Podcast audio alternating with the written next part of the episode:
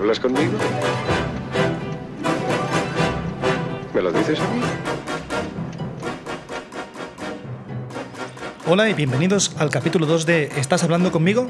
Estamos a 8 de diciembre de 2020 y está terminando este fatídico año que recordaremos toda la vida como el año de las máscaras. 2020 eh, que parece realmente estar escrito por Stephen King y dirigido por David Lynch. Pero este año también nos ha traído muchas cosas buenas y vamos a repasar qué son las mejores novedades de esta semana. Una semana en la cual nos hemos encontrado con que HBO decide estrenar todas sus nuevas películas directamente en streaming. Y también es la semana en la que hemos podido ver Mank de David Fincher, eh, también por streaming, una película que nos narra cómo se escribió Ciudadano Kane. Además tenéis un maravilloso análisis de Ciudadano Kane en nuestra página web, con lo cual empezamos.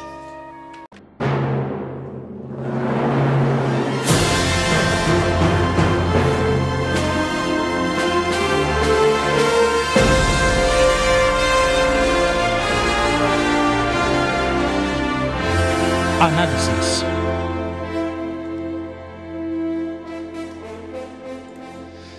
Que Ciudadano Kane es una obra de Orson Welles, nadie lo ponía en duda hasta que en el año 1971 la crítica Pauline Kael publicó Racing Kane, donde defiende que la autoría primero de la película debería atribuirse a Herman Mankiewicz, el guionista. Recordemos que el guion está firmado por ambos, Orson Welles y Mankiewicz. Esto levantó una gran controversia en la que se metieron de lleno los cineastas de la Nouvelle Vague francesa y el director Peter Podkanovic. Meg, it's Orson Welles. Of course it is. I think it's time we talked. What is it the writer says? Tell the story you know.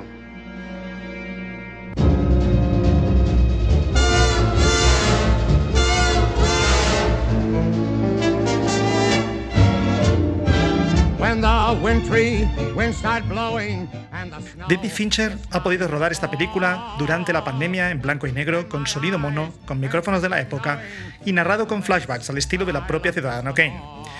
Mank nace de una colaboración de Fincher con su padre, el escritor y ensayista Jack Fincher. Fincher, hijo, lo explica en una entrevista a la revista Fotogramas. El tema que escogieron fue la relación entre Mankiewicz, Mank, y Orson Welles.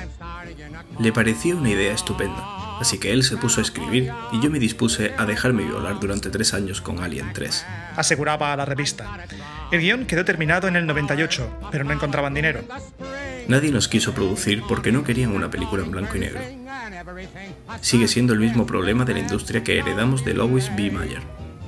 El mismo problema que arrastra desde su nacimiento. Después de que su padre muriera, Fincher volvió a mirar el proyecto.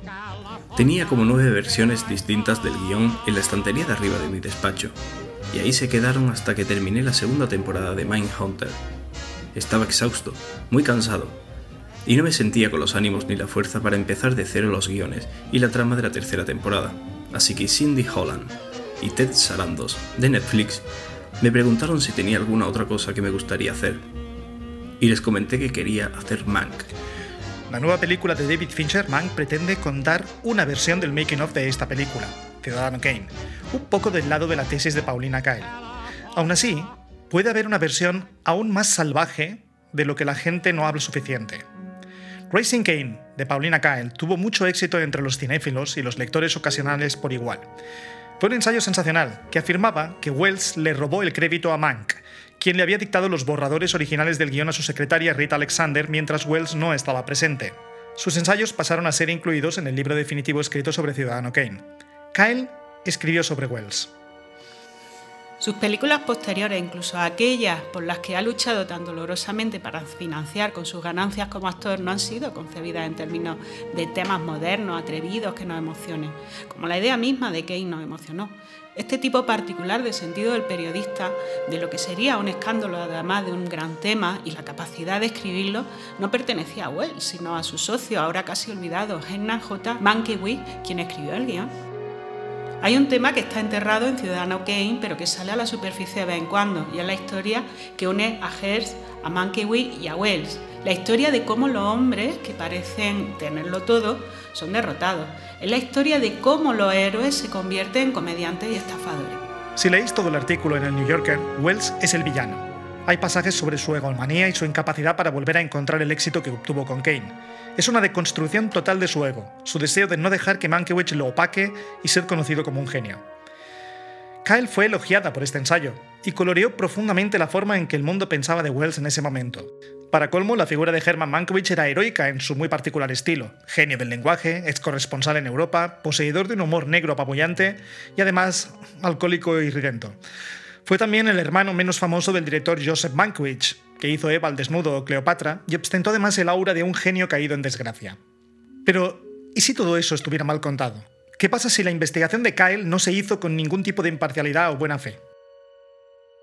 Para empezar, Mankiewicz murió en 1953, por lo que no fue entrevistado para el libro de Kyle. De hecho, Kyle no hizo mucha investigación. En el momento en que se publicó el ensayo de Kyle, Peter Bogdanovich era amigo de Wells.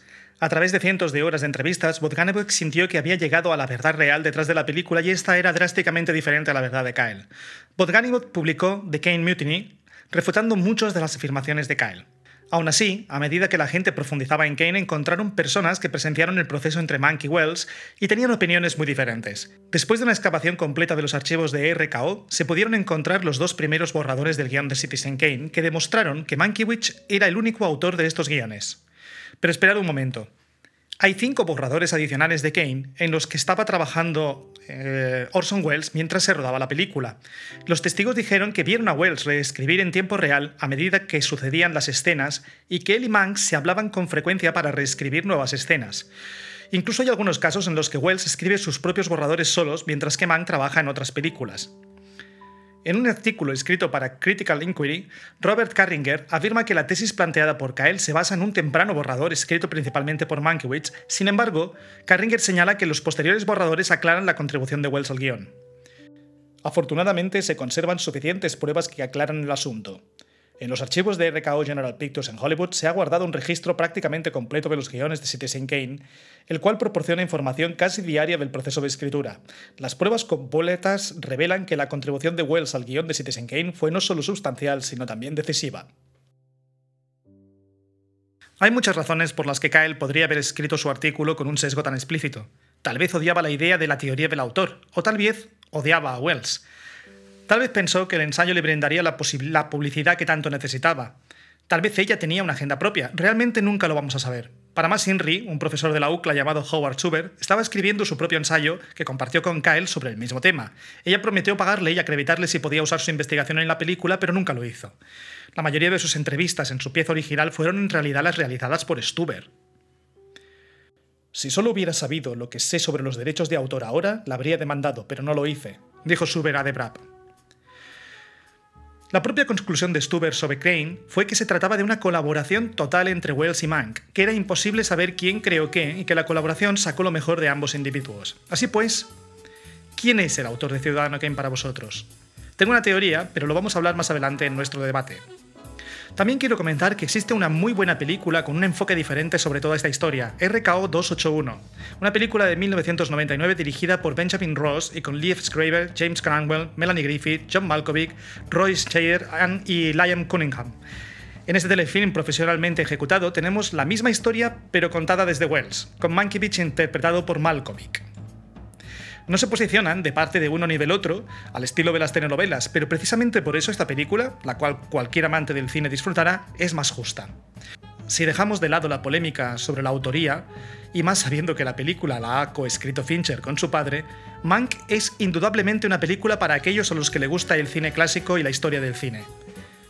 Como señalan en Variety, Mann tiene muchas cosas que debemos admirar técnicamente. La producción, el trabajo de cámara, el sonido y la partitura son sus elementos más fuertes y los candidatos principales para los Oscars. Esta película es un curso avanzado de historia del cine para cinéfilos que probablemente alejará a alguna audiencia en general. ¿Pensáis que es una película que solo le gusta a los cinéfilos? ¿Habéis intentado compartirla con alguien eh, que no esté tan puesto en el mundo de la historia del cine? Explicarnos todo lo que opináis en nuestro blog.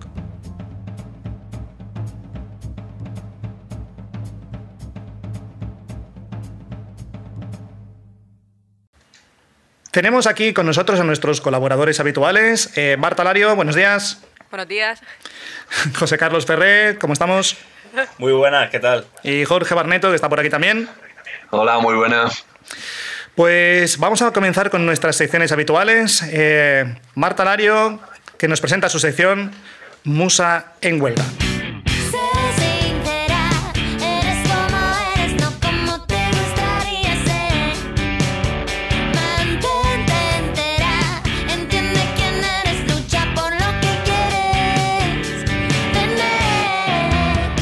Bueno, hoy os traigo el tema de HBO Max.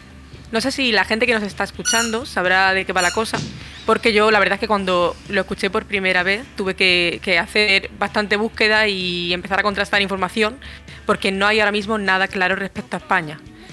Eh, entonces, pues bueno, eh, básicamente HBO España va a desaparecer tal y como lo conocemos. Espera, espera, espera yo, yo, tengo suscripción, ¿eh? bueno, pues ahora te comento cositas que a lo mejor te interesan respecto al tema de HBO Max, de las diferencias que va a tener respecto a HBO España. ¿Pero qué pasa? ¿Que nos van a quitar HBO o nos van a, upgradar la cuenta? ¿Qué pasa ahí? Eh, lo que se ha hecho en Estados Unidos, que es la información que tenemos, es básicamente eh, a la gente que tenía HBO renovarse. O sea, se ha renovado la suscripción y se ha renovado por un precio un poquitín superior al que tenía anteriormente, pero tampoco la diferencia tampoco es demasiado, demasiado notoria. ¿Cómo cuánto? Habían dicho 5 euros, una cosa así, van a subir? Eh, sí, ahora mismo en, Estados Unidos, que es la referencia que tenemos, porque aquí en España no han concretado todavía el abanico de precios, está, o sea, cuesta 14,99 dólares equivalente a 12,32 euros. Y tengamos en cuenta que aquí la suscripción está actualmente a 99 el mes. Sin embargo, eh, tampoco se sabe qué va a pasar exactamente aquí porque en España hay que tener en cuenta que HBO muchas veces está vinculado a otros servicios que están integrando la plataforma. A lo mejor te suscribes a Vodafone y te regala HBO durante un año, lo que sea, y hay que ver mm, qué va a suceder con eso. Entonces, la vía más extendida es que HBO va a transformarse en HBO Max y va a aumentar probablemente la tarifa, pero de forma mm, demasiado sustancial, como decía. Pero esto lo están haciendo por el hecho, este, esta noticia que ha salido estos días, de que HBO quiere comenzar a estrenar todas sus películas directamente en streaming, además de simultáneamente en el cine, ¿no? pero a estrenarlas directamente en streaming. Eso quiere decir que nos caen en streaming cosas como Wonder Woman, eh, nos caen en streaming cosas como Dune, Matrix 4, todas las películas de, que en este momento tiene la Warner. Efectivamente, el punto fuerte realmente de HBO Max va a ser el tema del contenido. Porque HBO contra plataformas como Netflix eh, está compitiendo constantemente y hay muchas veces que se encuentra el problema de que no ofrece un catálogo lo suficientemente amplio. Así que la solución que han ofrecido para esto es eso, crear HBO Max, que es un servicio de streaming que va de brazo de Warner Media. Eso significa que no vamos a disfrutar solamente del contenido del canal HBO, sino que incluye todo el catálogo eh, de las plataformas que son propiedad de Warner. Es decir, Cartoon Network, TNT, el universo DC, como comentabas también, eh, y otras del estilo. Y eso también incluye todos los estrenos. Claro, es que eso es lo preocupante. O sea, a mí pagar 5 euros más por la suscripción de HBO, a ver, me duele, como nos duele a todos, porque todo va sumando y ya son cuatro plataformas en las que uno está suscrito así como el que no quiere la cosa, que ya son unos cuantos euritos al mes. Pero lo que me, me preocupa, no, no, sé si me debe preocupar, de hecho es una de las cosas que deberíamos hablar, es si las plataformas van a comenzar a estrenar directamente en el cine porque eso es, un, eso es una moda y eso no sé si va a tener vuelta atrás después de la pandemia. Bueno, yo por, la, por lo que tengo apuntado, eh, tengo aquí, o sea, estuve investigando un poquito sobre cómo iría la distribución de las películas de Warner a partir de ahora y según tengo entendido, eh, las películas van a estar disponibles durante un mes sin costa adicional eh, y a la vez van a seguir en los cines, van a estrenarse simultáneamente en los cines y en, y en HBO. Entonces, cuando dejen, o sea, cuando, mm, cuando se termine ese periodo en HBO, porque están en un mes solamente, eh, seguirán en la, gran pantalla y cuando desaparezcan de allí, pues ya el recorrido de distribución habitual, Blu-ray, DVD digital y volverán a la plataforma HBO en tiempo limitado. No sé si, si me explico bien. Sí, sí, perfectamente. Pero bueno, pero es una tendencia, ¿no? Ya vamos viendo ahí una tendencia en el mercado que ya la vimos en el mundo de la música, en el, hecho de que se empiecen a, a sacar, ya no se sacan discos, de la misma manera que se sacaban antes, sino que directamente mm, muchos eh, músicos están sacando y muchas distribuidoras de música están sacando directamente vía streaming y parece que con el cine estamos yendo hacia, hacia ahí. Lo que pasa es que como no podemos saber, lo que, no sabemos lo que va a pasar en el futuro, ¿no? Pero mm, si en el futuro van a haber cines o no van a haber cines, o si todo el cine es una cosa que se va a consumir desde casa y vamos a perder la mística de tener que salir de casa para ir a un sitio a ver la película en pantalla grande, es una cosa que vamos a tener que hablar. Eh, pero bueno. Bueno, Rubén, eh, tampoco hemos tocado uno de los puntos más polémicos, que es el hecho de que actualmente no cuenta con 4K. Y hay mucha gente que se ha quejado de eso. Estamos en el tema de siempre también, que bueno, luego las, pa- las pantallas también tienen que poder reproducir 4K y no todas las televisiones lo hacen. Pero hoy en Pero día, hoy en día hay mucha gente que hasta tiene pantallas de 8K para ver Gran Hermano, o sea que sí. Pues hay mucha gente eso de que se ha quejado de que actualmente no cuente con 4K y no, HBO ha dicho que está intentando solucionar el problema y de hecho eh, ha anunciado que, la- o sea, que el estreno de Wonder Woman 1984 va a ser efectivamente en 4K. Así que Vale, vamos a tener 4K, pagar un poquito más. Muy bien, vamos a hablar de eso después, si os parece, entre nosotros cuatro y vamos a, a comentarlo. Muchísimas gracias. ¿Alguna cosilla más para traer para hoy?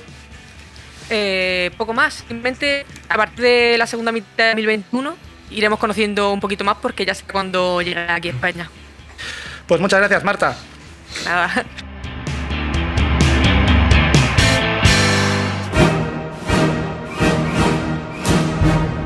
Estrenos de la semana.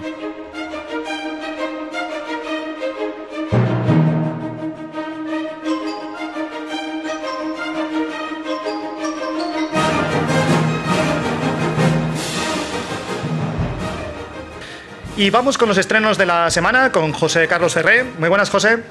Muy buenas, Rubén. Pues te traigo, por un lado, los estrenos de, de Netflix para este diciembre de 2020. En cuanto a series, bueno, cabe destacar eh, Big Mouth, eh, la temporada 4, eh, que trata sobre la aventura de adolescentes durante la pubertad. Esta serie cómica de, de dibujo animado. Ok. Oye, una Eh, cosa, ¿te tenemos- acuerdas que la semana pasada sí. estuvimos diciendo que esta semana te ibas a ver invadido de estrenos navideños? Eh, ¿Hemos acertado? Eh, sí, eh, bueno, solamente en los cines traigo uno que, que luego comentaré. Perfecto. Pero sí que ha habido muchos reestrenos, ¿no? O sea, Netflix, HBO y Amazon han puesto en su catálogo, mm, bueno, una cantidad de películas relacionadas con Navidad abrumadora. Bueno, Pero claro, estrenos, sí. estrenos, cosas que sean nuevas, no. que no sean las mismas No. de siempre. No hemos, no hemos visto ninguna novedad. Bien, venga, pues cuéntanos qué más has visto en Netflix esta semana. Bueno, eh, en cuanto a series, eh, Detention, eh, un estreno, eh, trata de Taiwán en la década de los 60. Es un instituto que se ve asolado por la muerte, la resistencia y la desaparición. Décadas más tarde, un estudiante descubre su inquietante secreto. Ok. Y bueno, una serie española, miniserie, eh, El desorden que deja, es también un estreno. Y eh, trata de la segunda oportunidad de, de un matrimonio, en la que eh, la mujer es una joven profesora de literatura que acepta un trabajo en el instituto del pueblo donde creció su marido. Ok. Eso en cuanto a series. Eh, en cuanto a películas, eh, me voy a quedar con dos. Eh, una la trataremos en este podcast. Uy, Eh, uy, uy, Man- déjame, déjame adivinar. Vale, ya no he llegado a tiempo. Man, de. David Fincher. Un gran estreno en Netflix, señor. Pues sí, señor, cabe destacar este biopic sobre Herman Mankiewicz, el guionista de Ciudadano Kane, que repasa el proceso de rodaje de la obra maestra de Orson Welles, dirigida y estrenada en el 1941.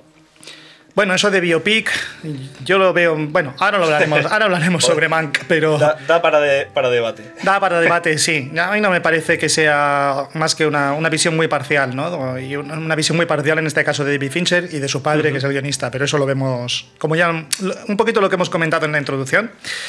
Eh, toda la polémica que hay detrás de Mank, que- de la que hablaremos un poquito después. Pero como película, mm, yo la estuve viendo ayer y os puedo asegurar que tiene, tiene mucho que ofrecer y es- os vale la pena. No os esperéis la red social, esperaros una, una película con un guion más desorganizado, pero con una maravillosa cinematografía, con ese blanco y negro neblinoso que consiguen, que es, es absolutamente precioso, y con unas interpretaciones, pues podéis imaginar, Gary Oldman haciendo de, de Mank está en, en bueno, como siempre, Gary Oldman casi siempre la clava. Y bueno, yo creo que os traigo eh, el mejor título que, que vamos a tener este año. Eh, película de Netflix, estreno a la mierda el 2020. sea, Sí, señor, sí, señor. Un gran estreno. que- Un gran estreno. y Además, tengo muchas ganas de verlo también. Y además de, de los creadores de Black Mirror, en el reparto tienen a eh, Samuel L. Jackson y Hugh Grant. Y nada, pues una comedia que se centra en el año 2020. Sí, señor. Me parece genial y además es una buena manera de poder despedir esta mierda de año tan grande que hemos tenido. Efectivamente. Pues muchísimas gracias, José. Eh, ahora hablaremos un poquito de- del tema de Mank y nos vemos de aquí a unos minutitos. Eh, estupendo.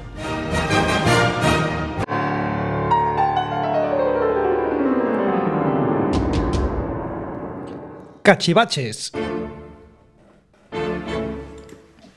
Muy bien, con nosotros tenemos a Jorge Barneto en nuestra sección Cachivaches. Hola Jorge, Hola, muy buenas, ¿qué tal? cuéntanos qué has encontrado Pues- interesante ahí para que la gente se haga los dientes largos.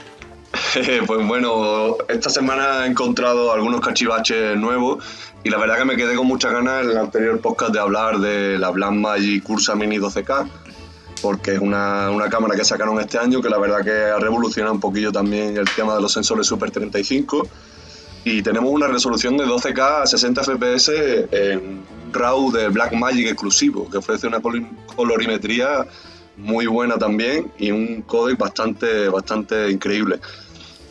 Con esto quiero hacer referencia de que hace poco también sacaron eh, DaVinci, DaVinci Resolve 17 Bueno, bueno, y han sacado también eso de que la han sacado, han sacado todavía, estamos en fase beta, ¿no? Eh, bueno, en la página lo puedes ya puedes comprar el estudio por 255 euros, Oh, qué bien. ¿vale? Y han sacado también a la venta un editor que se llama DaVinci Resolve Speed Editor, que es un, un hardware que es un controlador que incluye un mando giratorio de búsqueda y solo las teclas que específicamente se precisan para editar en, en DaVinci. O sea, I-O-M-J-K-L. Ya ves, total. Es muy pequeñito, pa- me recuerda un poquillo a los Betacam antiguos. y la verdad que está muy bien porque vale 255 euros. Y bueno, si queréis más comodidad para, para editar y vuestros, vuestros proyectos de color y tal, yo creo que puede ser una buena compra. Y os voy a hablar ahora un poquito también sobre, ya que hemos hablado siempre de cámara y ahora hemos, nos hemos iniciado un poquillo también en, en esto de los controladores, os voy a hablar un poquillo de la marca Beisen, que es una marca china que está sacando ahora mismo lentes ana- anamórficas para montura de micro 4 tercios.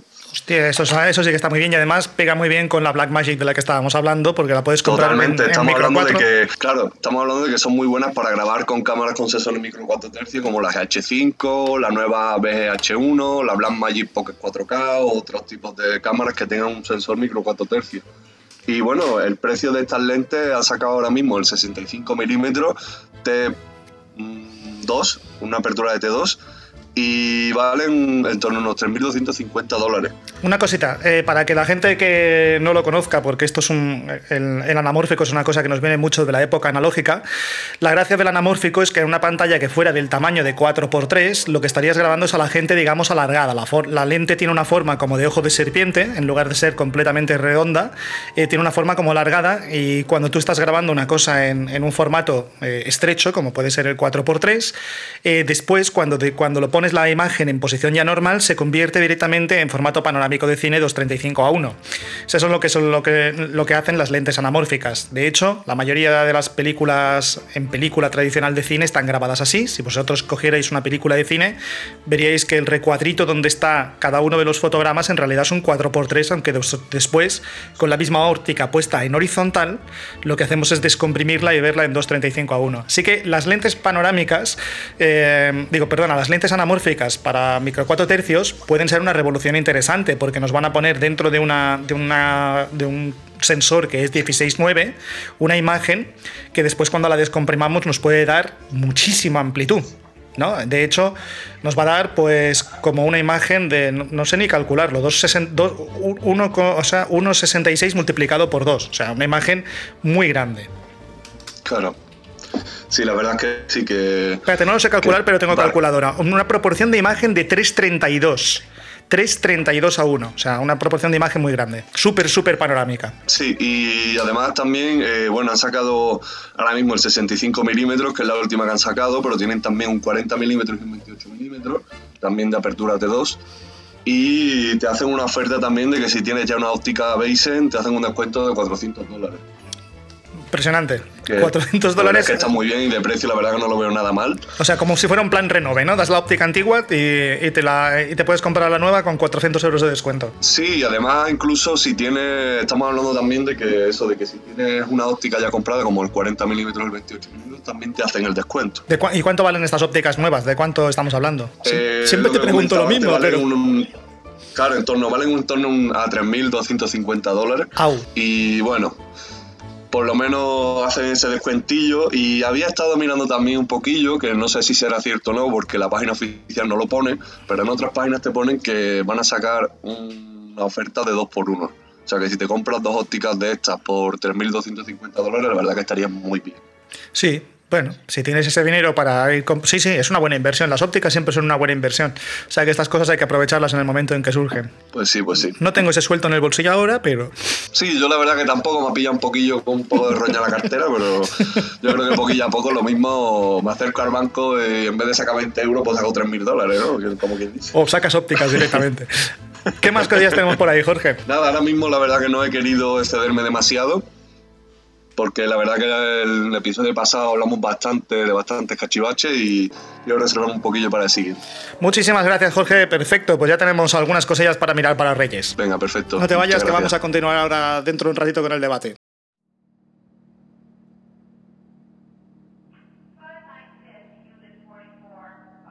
El taxi de Travis. Hola, Fulgencio Martínez, Hola, buenas, sí soy yo. su taxi 315. Perfecto, muchas gracias. Suba, suba.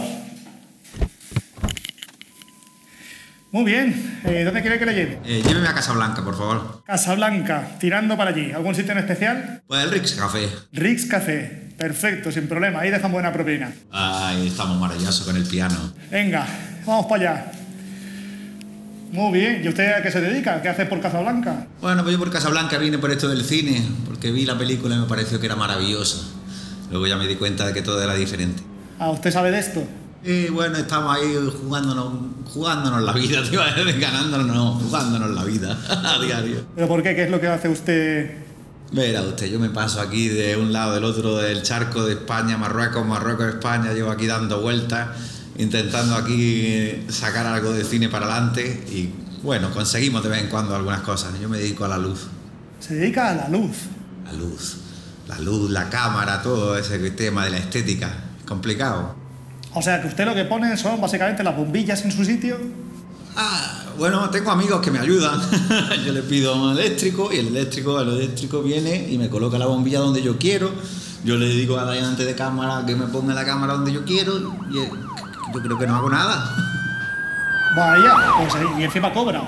Yo cobro, no, no tan bien, pero bueno, cobro, sí. ¿Tiene ahora algún proyectillo, alguna cosilla que esté, esté haciendo? Bueno, siempre, siempre tenemos proyectos, los proyectos siempre siguen para adelante. Lo que pasa es que el, el problema del cine es que los proyectos hasta que no acaban de salir del todo, uno tiene que estar como cruzando los dedos diciendo, vamos a ver si... A ver, a ver, a ver si yo conozco alguna cosa que haya hecho. ¿Usted ha hecho alguna película que yo pueda conocer? Hombre, usted tiene que conocer Karate a muerte en Torremolino. Hostia, no me joda, no me joda. Usted, uno de los que salen en karate a muerte en Torremolino. Ya me parecía a mí con la barbita que me sonaba a usted de que sale por ahí. Aquí hemos empezado en lo más bajo de todo. Un respeto con karate a muerte en Torremolinos, ¿eh?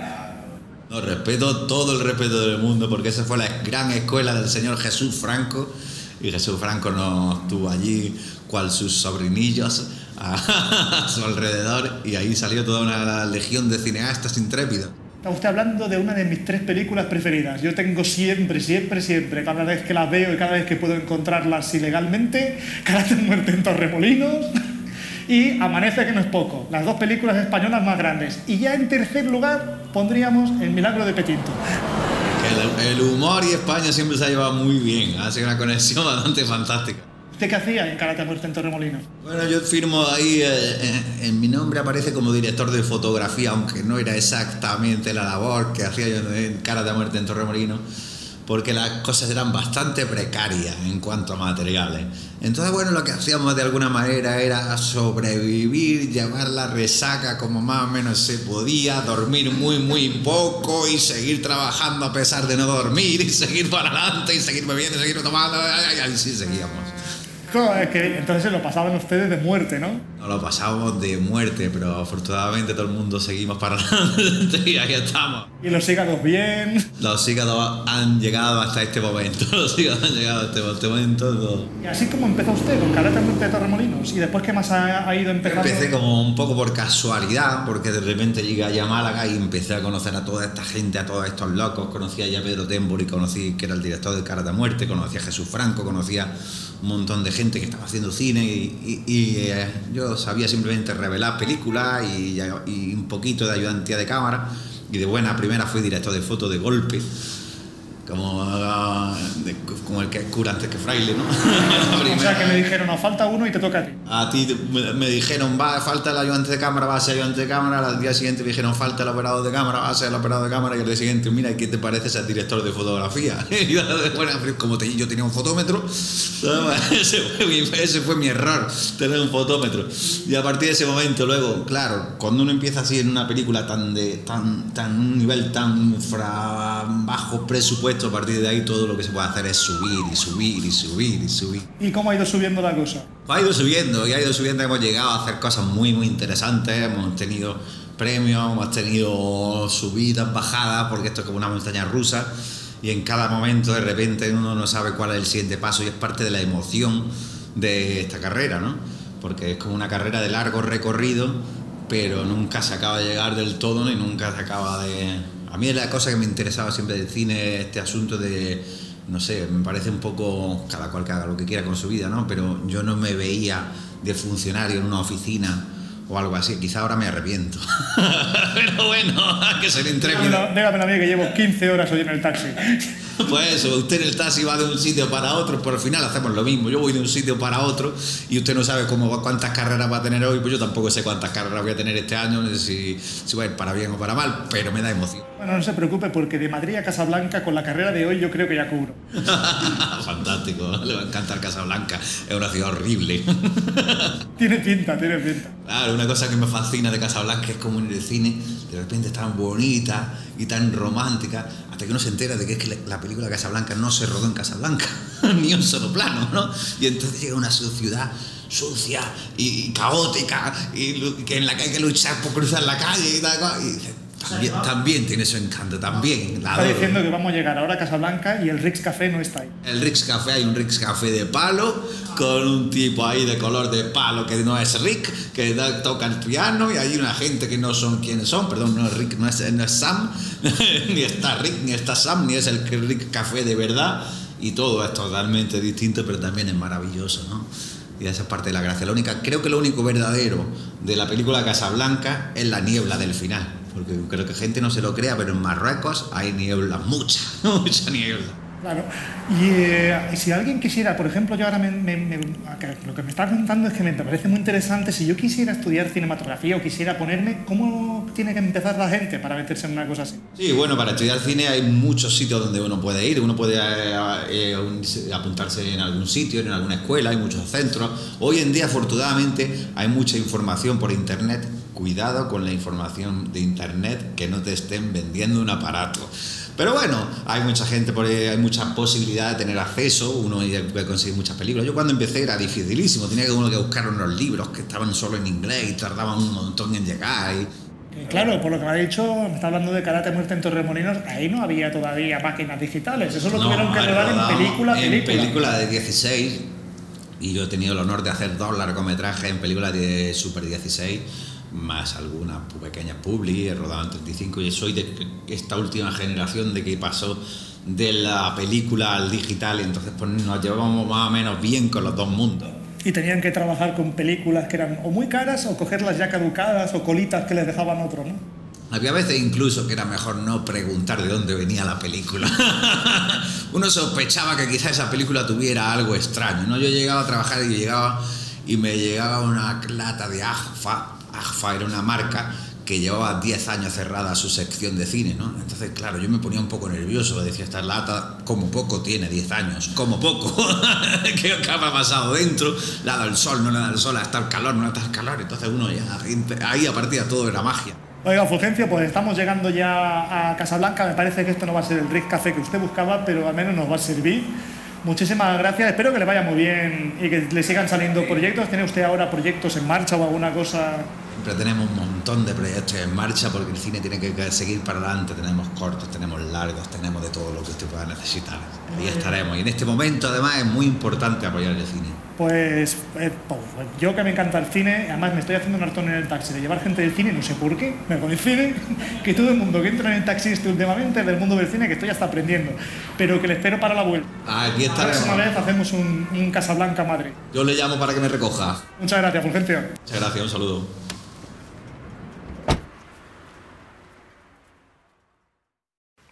Bienvenidos a nuestro foller. Estamos aquí con nuestros colaboradores, Marta Lario, José Carlos Ferré y Jorge Barneto. Bienvenidos de nuevo. Muy buena. Ya habéis visto que tenemos una semana un poquito complicada. Eh, yo lo primero que os quería preguntar es qué pensáis de lo que está pasando con HBO eh, y esta cosa que han dicho de que van a estrenar en los cines, eh, pero simultáneamente van a estrenar en las plataformas porque los cines no les están saliendo rentables durante la pandemia. ¿Qué, qué, qué narices está pasando? O sea, estamos vi viviendo la época en la que van a empezar a desaparecer los teatros. va a pasar como pasó con la ópera, que en el siglo XIX era muy presente, pero que ahora solo hay un teatro de ópera en cada una de las grandes ciudades del mundo? Eh, no lo sé. ¿Tenéis alguna previsión? Bueno, eh, está claro ¿no? que, que el cine eh, está en, en decadencia. Eh, además, esto de la pandemia, pues yo creo que. que pero yo no estoy. El ¿no? cine no está en decadencia. Estarán los teatros, pero el cine se hace más cine que nunca. No, bueno, más que el, eh, eh, me refiero a, a lo que es ir a las salas de cine, ¿no? A salas de cine, sí. Efectivamente, eso es lo que quería decir. Eh, y sobre todo, pues eso, impulsado por, por las plataformas ¿no? que, que, nos ofrecen el cine cómodamente en nuestra casa, ¿no? Y además acelerado por, por, la pandemia, yo creo. Mira, yo tengo alumnos por ahí que les he estado haciendo un poquito la entrevista o la encuesta, ¿no? Sin hacer una encuesta oficial, pero yo esto se lo pregunto a la gente si prefieren ver el cine en casa o prefieren ver el cine en, el, en, en la sala. Y cada vez me encuentro más gente que dice, joder, es que en la sala la gente come palomitas, a veces hablan, o sea, es un tema, eh, bueno, realmente la pandemia ha cambiado muchísimas cosas, ha acelerado um, posiblemente cinco años todo lo que es la revolución tecnológica y muy probablemente está produciendo cambios como, como esto, como el hecho de que la gente, eh, bueno, ir al cine para ver la película con mascarilla, pues es un poquito más jodido, ¿no? Se van a acostumbrar, va a cambiar, claro. Es que mi, mi, mi, mi, pregunta es, después va a haber una vacuna y seguramente vamos a volver a la normalidad hasta que venga la siguiente gran pandemia, que, que, va, que, va, a venir porque todos los epidemiólogos nos dicen que esto nos vayamos acostumbrando. Entonces, ¿qué va a pasar? ¿La gente se va a quedar a ver las cosas en casa? Yo creo que es muy probable que la gente se quede, pero a mí personalmente pues, me entristece un poquito porque el formato, lo que es la sala de cine, el ambiente, todo eso, también forma parte de la experiencia. Llámame nostálgicas, yo también soy muy de, libros mmm, físicos en lugar de ebook y tengo un ebook y prácticamente no le doy uso, aunque hay gente que dice que es muy cómodo. Pero me pasa un poquito lo mismo con el, la sala de cine, me da un poquito de pena el tema de que esté planteando su desaparición como tal. Mira, yo voy a ser un poquito ahora boomer y os voy a explicar que cuando yo tengo ahora 46 años y a mí me gustaba el cine de antes, que tenía su, su, la persona ahí que te iba guiando con la linternita hasta tu asiento predeterminado, si alguien hablaba se lo echaba. Y todo eso ya lo perdimos en la época de los multicines, evolucionó. Y bueno, muy poca gente lo encuentra a faltar. La gente simplemente se acostumbró. Y somos una sociedad que se acostumbra bastante a las cosas, ¿eh? O sea, no, no, sé yo si vamos a tener tanta nostalgia de aquí a una época. A lo mejor yo la experiencia. Creo que además, la, las plataformas de streaming, aparte de todo esto, que, que, ya sabíamos que iba a pegar también un boom con el cine, fuera parte de la, de la situación que estamos viviendo ahora, se han sabido aprovechar muy bien, porque el tema de que hagan los estrenos en las plataformas de streaming, pues le da mucha más competencia a lo que es el tema del cine y lo que estamos hablando que socialmente la gente ya no le gusta tanto ir al cine, y mucho más ahora con el tema que estamos hablando de la pandemia y que, bueno, eso de que, de que estrenen también a la vez en el cine y la plataforma de streaming me parece como una palmadita a la espalda a las salas de cine, ¿no? Como las megas, vamos a estrenarlo en tu sala, pero bueno, no, la gente lo va a ver en la plataforma, ¿sabes? Si ya las salas ya son poco rentables, que la manera de rentabilizarlas habitualmente es con las palomitas, porque estamos hablando de una cosa que no os lo perdáis, en una ciudad mm, como grande como Barcelona y Madrid los precios pueden ser diferentes, pero como media en España el ticket vale 6 euros. Claro. Estamos hablando de 6 euros por dos horas. ¿Cuánto vale el fútbol? ¿Cuánto valen los toros? ¿Cuánto vale el teatro? ¿Cuánto vale cualquier tipo de actividad? Es la actividad más barata que existe por 6 eh, euros. Y, la gente, todavía hay gente que tiene los santos cojones de decir que el cine es caro. O sea, imaginaros ahora cómo se va, ahora les va a parecer aún mucho más caro cuando en tu casa lo puedes ver a 4K, que cuatro cines de 4K hay muy poquitos. ¿Sabes? Yo creo que la gran diferencia, donde se, aparte de lo que es la experiencia que comentaba Marta, es el sonido. El sonido del cine es difícil Claro. de reproducir en casa, a no ser que seas un friki como yo, que tengas aquí montado el Dolby Surround y todas estas paranoias. Pero en cuestiones de pantalla, el tamaño de visualización que tú ves en el cine, el tamaño de pantalla es fácil de hacer poniéndote a un metro y medio de una televisión grande hoy en día. Claro. Y encima lo estás viendo a 4K, pero también te digo que lo que estás viendo en 4K en las plataformas tiene una compresión, tiene una serie de problemas. Pero la gente no sé si lo nota, ¿eh? No sé si... Pero esos son detalles que la gente no suele, no suele fijarse tanto, pero sí que es que lo que comentas, el tema del diseño sonoro de la película se pierde totalmente. Y además incluso más la, la gente está cada vez viendo más las películas en el móvil, más que incluso en el ordenador o en la televisión. Mira, yo en casa tengo una ventaja que no tengo en el cine. Y esta ventaja sí que me parece que, que va a, a la gente como a mí les, les, les interesa. Y es que puedo ver las películas en versión original. Sí, no hay, no hay tanto, no hay tantos sí. cines. En todas las ciudades no tenemos cine donde podamos No, incluso, eso, ¿no? incluso en Barcelona y Madrid ciudades grandes de España te encuentras relativamente pocos, evidentemente son minoría, y te encuentras películas muy seleccionadas que son las que puedes ver en versión original. Y yo en casa puedo ver las películas en versión original, es más, si me pongo Peaky Blinders, que no se entiende un carajo, a pesar de haber estado 10 años en Londres, me cuesta entenderlos, tengo la opción de poner subtítulos. Y eso son ventajas que realmente eh, el cine colectivo no puedes mm, luchar contra esta ventaja del cine individual. Pero yo creo que hay mucha gente que ni siquiera se está fijando, por ejemplo, en todos los términos que estamos hablando de calidad y de, y de versión original, sino que a lo mejor es simplemente por comodidad, porque claro, estás pagando, como estábamos diciendo, ahora mismo por HBO 9 euros al mes y estás disfrutando de contenido sin tener que salir de casa y más aún con la pereza que da en invierno, con el frío. o sea que Sí, sí. es cuestión de eso, del- de, ese, de ese individualismo, de esa, de esa, bueno, facilidad para ver las cositas desde casa. Claro, lo que pasa es que a mí lo que me gustaba mucho de, de las películas y del cine, y me sigue gustando, es quedar con, con la gente y verlas a la salida del cine, pues irnos al bar y acabar de comentar la película. ¿no? Y, eh, y eso, eh, ahora se, como se pasa en el ámbito doméstico, es más raro. O sea, es más habitual que quedemos para ver un partido de fútbol, porque es una final, que quedemos para ver un estreno como, por ejemplo, el de Man, que dices, oye, ¿por qué no hemos quedado nosotros cuatro para ver ese estreno? Bueno, primero porque no podemos legalmente, ¿no? claro. Pero, pero bueno, claro, tendríamos que hacernos aquí cruzar municipios que aquí en España todavía está ilegal. Pero incluso así la gente no lo hace. La gente no dice, chicos, vamos a quedar en mi casa que van a estrenar tal película. A lo mejor se va a hacer para hacer una maratón de Star Wars y cosas de este tipo. Pero está entrando en el ámbito doméstico de una manera que lo está convirtiendo en una cosa doméstica. Es decir, la gente lo ve mientras come, mientras hace los deberes, mientras hace otras cosas, en lugar de estar con las luces apagadas y concentrado al 100% en lo que está pasando. Efectivamente. En fin, fijaros además con esto que decía antes Marta, ¿no? de, los, de los estrenos simultáneos, que este año, por ejemplo, eh, no solamente es HBO, hemos hablado de HBO, pero Mank, la última película de David Fincher, se ha estrenado simultáneamente en el cine y en, y en Netflix. ¿Y cuánta gente habrá ido al cine a verla teniendo la posibilidad de verla en Netflix? Ya no lo sé. A mí me hubiera gustado. ¿eh? Va- Pero vamos a ser los frikis de siempre. Claro, y además que estamos hablando de que es una película que tiene un aspecto pues antiguo también, ¿sabes? Entonces, yo creo que eso a la gente pues no le atrae tanto a día de hoy. No lo sé, la verdad es que han conseguido un blanco y negro impresionante. Es, es cu- curioso de ver y, y se ve muy, muy, muy bien en, Netflix. No lo he podido ver en el cine, me gustaría ver a ver cómo realmente han conseguido eso. Que hablando de eso, que mm, habéis estado escuchando la primera parte del programa que hemos estado hablando de la polémica enorme que se ha montado, eh, se montó durante los años 50, 60 sobre la autoría de Ciudadano Kane y ahora nos vuelve Eh, porque la película de Mank eh, nos está narrando la historia de cómo se escribió Ciudadano Kane desde la óptica de Mank y David Fincher se posiciona claramente en que Mank es el autor. De hecho, sin hacer spoilers, quedaros con los cinco últimos minutos de la película para ver que ahí hay una declaración clara por parte de David Fincher.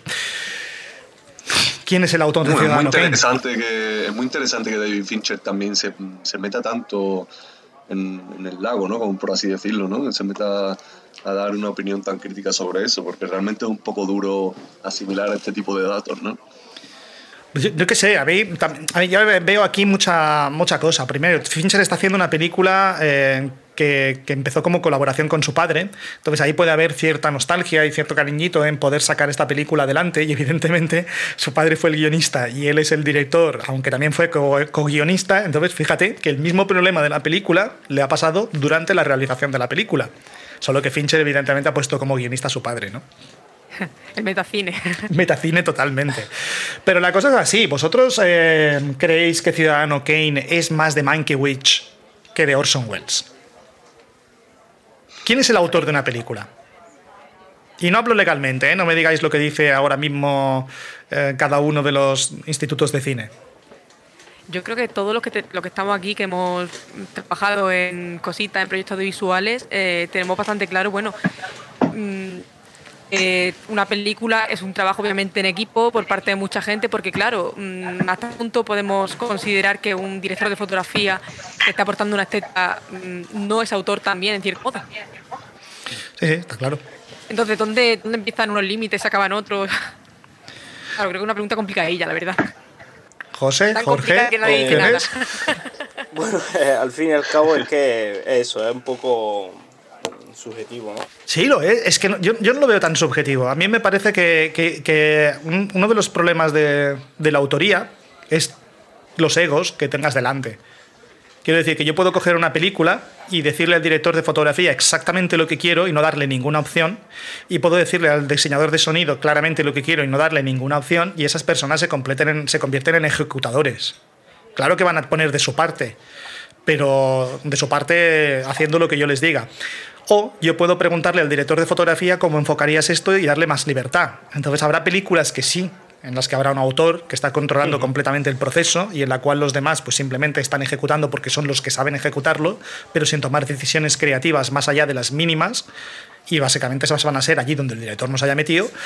Y va a haber películas en las que el director va a estar consultando pues, con sus técnicos y, y dejándose aconsejar de qué es lo mejor en cada, en cada opción. Y no veo yo a Orson Welles siendo uno de los que, los que dejan demasiado libre albedrío. ¿eh?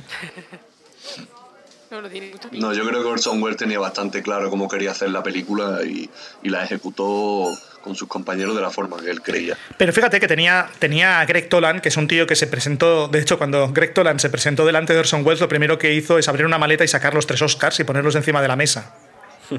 Que eso es una forma de decirle que sepas con quién estás hablando, niñato de mierda, ¿sabes? Eh, y Greg Toland eh, no se dejó aconsejar por Orson Welles. De hecho, existe una historia famosa de, estas de esas historias del cine en que Orson Welles, que era un chaval que estaba acostumbrado al teatro y a la radio y a hacerlo todo él un poquito, cogió y tocó una luz. Entonces Greg Toland se largó. Orson Welles lo fue a buscar y se lo encontró en la cafetería. Y le dijo, tío, ¿qué ha pasado? Dice, ¿quién coño te crees que eres para tocar las luces? Y entonces Greg Toland le explicó, empezó a hablar con él, hicieron las paces y dice Orson Welles que todo lo que sabe de cine lo aprendió en aquella cafetería aquel día. O sea que yo creo que, por ejemplo, con gente como Greg Toland, evidentemente eh, Orson Welles tenía muy poco que, decir. Más bien, pues, oye, necesito estas luces y Greg Toland las, pues, las ponía, ¿no? Eh, eh, ya, ya vemos que hay un trabajo que es diferente del trabajo habitual de Greg Toland, pero que la autoría de Greg Toland en esta película está clara. Sí, a mí también me parece que está muy clara. Y además de lo que has comentado, me parece un tema muy interesante, porque una cosa es que un director mm, se ponga a, a decirte o a guiarte, por así decirlo, cómo, cómo quiere la fotografía en su proyecto, pero otra, otra muy diferente, que se meta totalmente en tu trabajo y se meta totalmente en tu departamento. Es una falta de respeto, la verdad. Y, y una falta, más que una falta de respeto, una falta de realismo, ¿no? Porque dices, tú eres, si eres tan bueno con la cámara, cógela. Yo no, ya, vaya, yo, yo, yo he oído esta historia también de algún director de fotografía que lo ha hecho, ¿eh? de que el director le diga cosas y que le digan, pues ten, esta es la cámara. No, no, pero yo solo, no, no, tú sabes cómo tienes que hacerlo, ten, esta es la cámara. o sea, que, que son historias, ¿eh? no conozco un caso en concreto, solo conozco un cinematógrafo que lo ha hecho, pero no me dijo a qué director. O sea, que eso es un poco el, el- el tema. La- Es evidente de que la autoría de una película es compartida. La autoría del guion, en todo caso, que sería lo que estaría en debate en este caso, Eso iba a ir, que estamos hablando mucho, por ejemplo, del tema de, de un tema a lo mejor un poco más técnico durante la producción y todo eso, pero bueno, el debate, el debate que tenemos creo que es incluso más complejo, porque claro, un guion, imaginaos que llega a manos de un director y el director pues luego de ese guion hace los cambios que considera pertinentes, hasta qué punto, hasta qué punto está influyendo en la historia, hasta qué punto no, hasta qué punto Sí, sí, está claro. más suya, más del guionista. A ver, yo lo que creo que también pasa aquí es que hay una, un problema con la mitomanía, ¿no? Y hay mucha gente pues, que tiene que, cargarse a otra gente que tengamos encumbrada. O sea, tal como oigas a alguien que dice las genialidades que tenga Albert Einstein, encontrarás otra persona que te dirá lo capullo que era Albert Einstein o que si robaba eh, ideas em, de la oficina de patentes o si la gente te habla de Gandhi, que es una persona pues, que eh, hizo lo que hizo por la India, pero siempre tendrán otros que digan, pero es que era un machista. No sé, hay como una mitomanía importante ¿no? en, el, destrozar los ídolos de los demás. Y yo creo que en el caso de, Orson Welles había evidentemente esa concepción, pero si oís los documentales en los que Orson Welles habla de la teoría del autor y de él como creador, es una persona que es algo más que modesta. O sea, él directamente no cree en sí mismo como un artista. A lo mejor no tiene nada que ver con cuando hizo Ciudadano Kane, que era mucho más joven y probablemente mucho más ambicioso. Pero tiene, tiene entrevistas muy interesantes en las que dice que él a sí mismo no se considera un artista y no considera que el arte sea tan importante, que para él es mucho más importante tomarse una cerveza con sus amigos. O sea, no me pega mucho con la imagen que me están poniendo en otros sitios, pero ya te digo, la gente cambia. Simplemente se hizo mayor. En fin, la teoría del autor es una cosa que, que da para mucho pensar. Es evidente de que en este caso, pues la, la autora Cale no era demasiado objetiva. También no creo que Bogdanovic fuera nada objetivo, porque Bogdanovic estaba completamente loco por sus mitos y, y consideraba a un genio indiscutible a Orson Welles. Por tanto, también, pues tampoco vamos a tener una persona objetiva. Tenemos dos drafts hechos por Mankiewicz y cinco drafts finales hechos por Orson Welles. Por tanto, yo creo que hay poco debate y que la película Mank está, tiene un poquito de bias, tiene un poquito de, ahí de intención por parte de Fincher. Yo creo que muchas veces, pues, en la mayoría de casos las cosas no son ni blancas ni negras. Habrá algo de verdad de, de cada uno de los puntos, pero claro, los datos objetivos, pues lo que estás comentando, Rubén, también están ahí.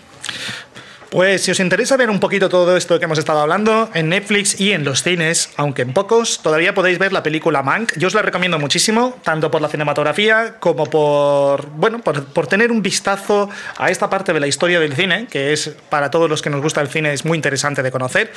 A pesar de que también os digo que como biopic me gustó más, que también la podéis encontrar en Netflix, Curtis, la historia de cómo se hizo Casablanca con el director Michael Curtis, o Michael Curtis, como le llaman en la película. Y eh, es muy interesante y como película tiene muchísima más, más cosa interesante. Y si queréis saber más de Ciudadano Kane, os recomiendo, como os he dicho antes, RKO 281. Y gente, lo vamos a dejar aquí. Nos va a quedar un podcast para antes de Navidad y despedir el 2020. Y así que vamos a hacer un, especial la semana dentro de, dos semanas, justo antes de Navidad, en el que vamos a despedir el año, repasar todo lo que ha pasado en términos de cine en este año y prepararnos para un 2001 2021 que no pinta demasiado mejor al principio, pero que es posible que vaya mejorando en junio. En todo caso, no perdamos la esperanza. Un beso, un abrazo y nos vemos pronto. Venga, un beso. Hasta luego. Hasta luego. Un momentito, todavía estábamos cerrando y poniendo el taxi en el garaje cuando Marta de repente ha, ha visto alguna cosita en Twitter. Cuéntanos qué. qué? Pues resulta que tenemos en tendencia en España tanto Nolan como Tenet como Warner. Y el motivo es el que estábamos comentando, eh, que básicamente que bueno que Christopher Nolan se est- está, remeti- está remetiendo contra HBO Max y cargando contra la Warner porque considera que las películas tienen que verse en una sala de cine. Y está la gente pues opinando si sí, si no y bueno, un poquito el debate que hemos tenido anteriormente. Perfecto, o sea que justamente eh, estamos en, las tendencias. Muy bien, justamente cuando estamos grabando esto, que es el martes por la mañana, nos encontramos con estas tendencias en Twitter. Maravilloso, pues esto lo vamos a seguir y la semana que viene vamos a ver por dónde ha evolucionado y qué es lo que la gente opina. Me parece maravilloso. Muy bien, pues después de esta noticia de última hora, ahora sí nos despedimos. Un saludo y ahora te puedes despedir adecuadamente, Jorge, si quieres. Venga, un saludito y que la fuerza os acompañe. Ok. Hasta luego, compañeros. hasta, hasta luego. Venga, hasta luego.